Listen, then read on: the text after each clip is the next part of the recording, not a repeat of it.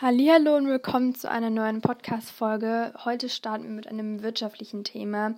Und zwar gucken wir uns die verschiedenen Einkommensquellen in Deutschland an, warum es eine Umverteilung des Einkommens in Deutschland gibt. Und dann gucken wir uns noch verschiedene Kriterien an, die diese Einkommensverteilung eben begründen. Und ich würde sagen, wir fangen direkt an. Also in Deutschland gibt es verschiedene Einkommensquellen, das heißt private Haushalte beziehen ihr Einkommen aus unterschiedlichen Quellen. Und oftmals ist es auch so, dass private Haushalte ihr Einkommen parallel aus unterschiedlichen Quellen gleichzeitig beziehen. Und diese Quellen sind einmal die unselbstständige Arbeit, also das heißt das Lohn oder der Gehalt oder der Bezug von Beamten. Und das beträgt so circa 64 Prozent. Dann gibt es noch die Quelle selbstständige Arbeit, also unternehmerische Tätigkeiten. Das beträgt ungefähr 5 Prozent. Dann gibt es das Vermögen, also Zinsen, Dividen oder auch Mieteinnahmen, das beträgt so circa 10 Prozent. Und dann gibt es noch staatliche Transferleistungen, also zum Beispiel Kindergeld oder Arbeitslosengeld und das beträgt circa 22 Prozent. Also die Einkommensquellen in Deutschland sind wie gesagt selbstständige Arbeit, unselbstständige Arbeit, Vermögen und dann noch die staatlichen Transferleistungen. Dann gibt es die Prinzipien der Einkommensverteilung. Und zwar unterscheidet man dabei zwischen der funktionellen Einkommensverteilung und der personellen Einkommensverteilung. Und bei der funktionellen Einkommensverteilung fokussiert man sich auf die Produktionsfaktoren, also quasi die Quelle von dem Einkommen. Und diese Produktionsfaktoren können entweder Arbeit, Boden oder Kapital sein. Also Arbeit wäre zum Beispiel, ob man einen Lohn hat oder ein Gehalt bekommt und Kapital wäre zum Beispiel Zinsen, also wenn du zum Beispiel an der Börse ähm, irgendwie Aktien in Aktien investierst und du dich dadurch quasi dein ähm, Vermögen eben aufbaust. Oftmals oder beziehungsweise öfters fokussiert man sich auf die personelle Einkommensverteilung und auf die personelle Einkommensverteilung fokussiert man sich eben auf die Empfänger von dem Einkommen, also welche Personengruppen beziehen ihr Einkommen. Und bei der personellen Einkommensverteilung unterscheidet man zwischen der primären Einkommensverteilung und der sekundären Einkommensverteilung. Und die primäre Einkommensverteilung ist einfach das Einkommen, was sich auf dem Marktprozess ähm, entsteht, also wie sich die Produktionsfaktoren eben auf die Haushalte auswirken. Das heißt, bei der primären Einkommensverteilung gibt es keine staatlichen Eingriffe. Bei der sekundären Einkommensverteilung wiederum ähm, gibt es die staatlichen Eingriffe, also staatliche Umverteilung, um aus sozialstaatlicher Sicht die primäre zu korrigieren. Und in Deutschland ist es so, dass man sein Einkommen unterschiedlich verwendet. Private Haushalte in Deutschland sparen ca. 9 bis 10 Prozent ihres Einkommens und dieses Sparen bezieht sich dann auf die Altersvorsorge oder auch für irgendeinen Konsum. Und 90 Prozent des Einkommens ähm, fließen dann in Konsum, also Wohn, Verkehr und Nahrung. Wenn man sich dann die Einkommensverteilung anguckt, kristallisiert sich auch, auch heraus, dass das Einkommen in Deutschland unterschiedlich verteilt ist. Und das liegt einerseits daran, dass es in Deutschland unterschiedliche Haushaltstypen gibt, denn das ist sehr essentiell.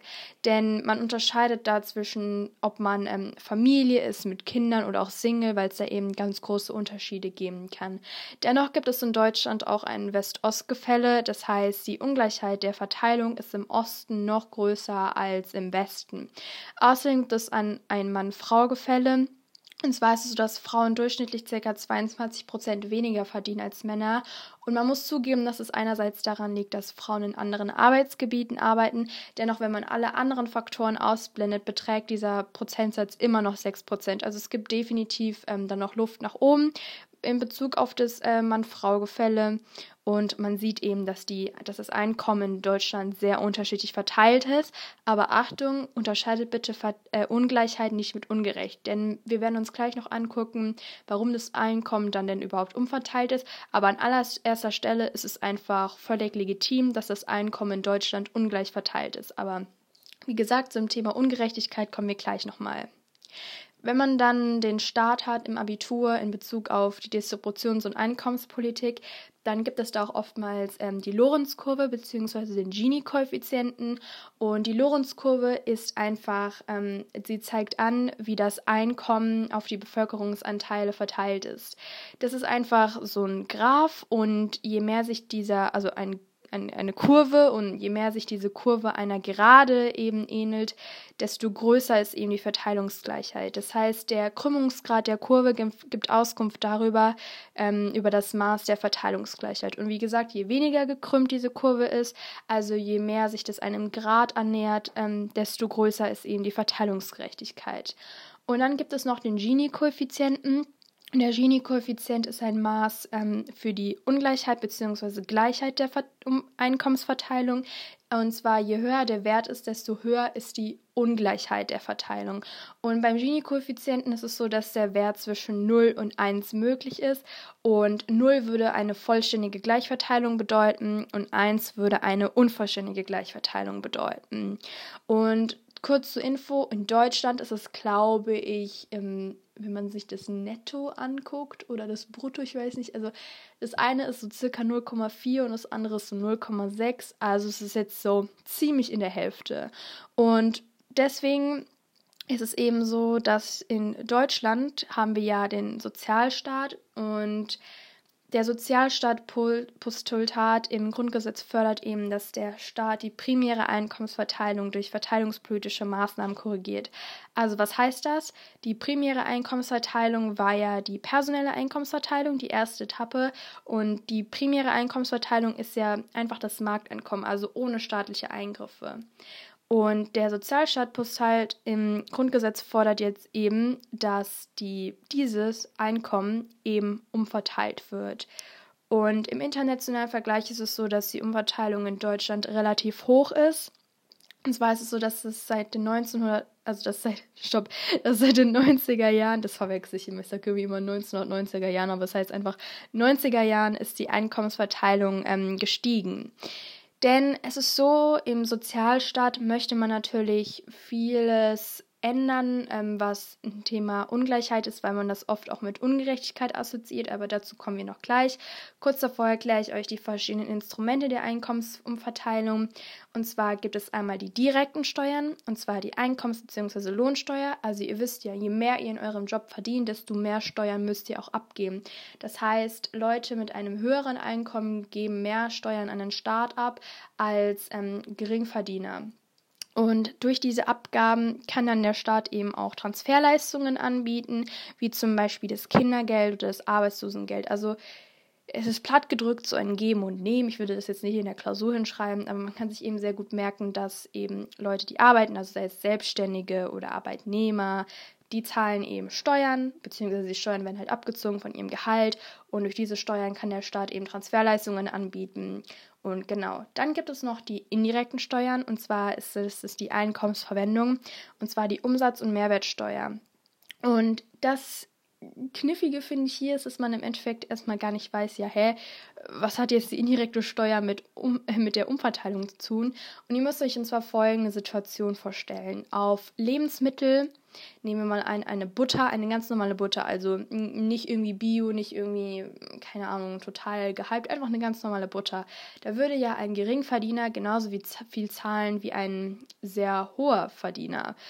Und wenn man sich jetzt aber dann so Luxusgüter anguckt, wie zum Beispiel Autos, ist es ja sinnvoll oder es macht einfach Sinn, dass jemand, der viel mehr Geld hat, sich auch oftmals tendenziell ein Auto kauft, das einfach viel mehr kostet, sodass bei dem Kauf eben diese indirekten Steuern einfließen, wegen der Mehrwertsteuer. Ich bin mir nicht ganz sicher, aber wenn ein Auto zum Beispiel so 32.000 Euro kostet, ist schon allein die Mehrwertsteuer um die 6.000 bis 8.000 Euro, glaube ich.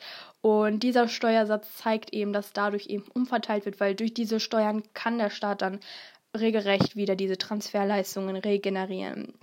Und es gibt auch andere Steuern, wie zum Beispiel Vermögenssteuer. Also je höher das ähm, Vermögen ist, zum Beispiel wenn man was vererbt, dann muss man dann natürlich auch Steuer zahlen.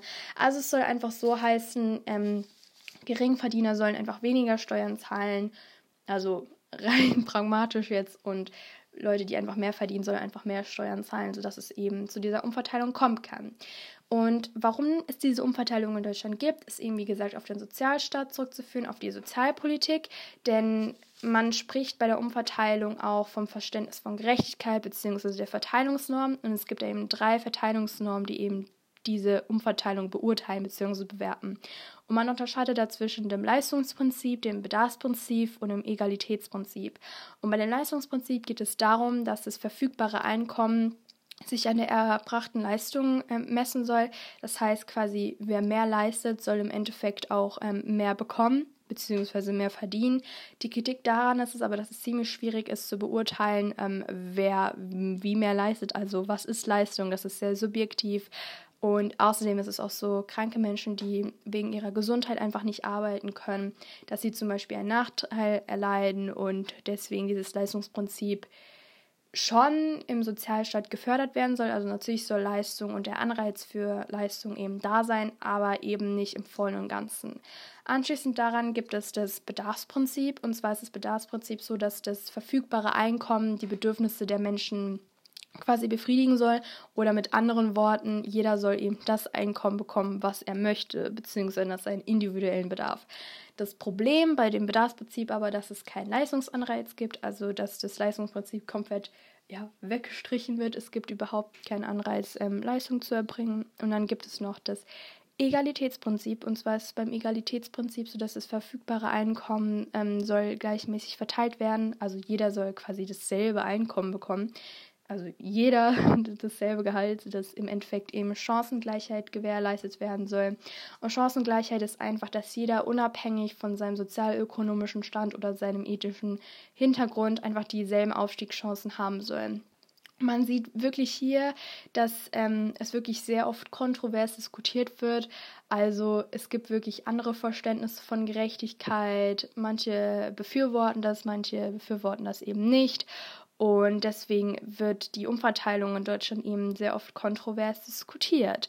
Und jetzt nochmal zusammenfassend, weil das war es tatsächlich schon. Also in Deutschland erhalten oder beziehen private Haushalte ihr Einkommen aus unterschiedlichen Quellen, oftmals parallel aus unterschiedlichen Quellen gleichzeitig. In Deutschland ist das Einkommen auch unterschiedlich verteilt und der Sozialstaat oder das Sozialstaatprinzip fördert eben dass das Einkommen umverteilt wird. Und dann gibt es, wie gesagt, die, ähm, das Steuersystem vom Staat, das eben diese Umverteilung ermöglicht. Und dann gibt es noch die verschiedenen Verteilungsnormen.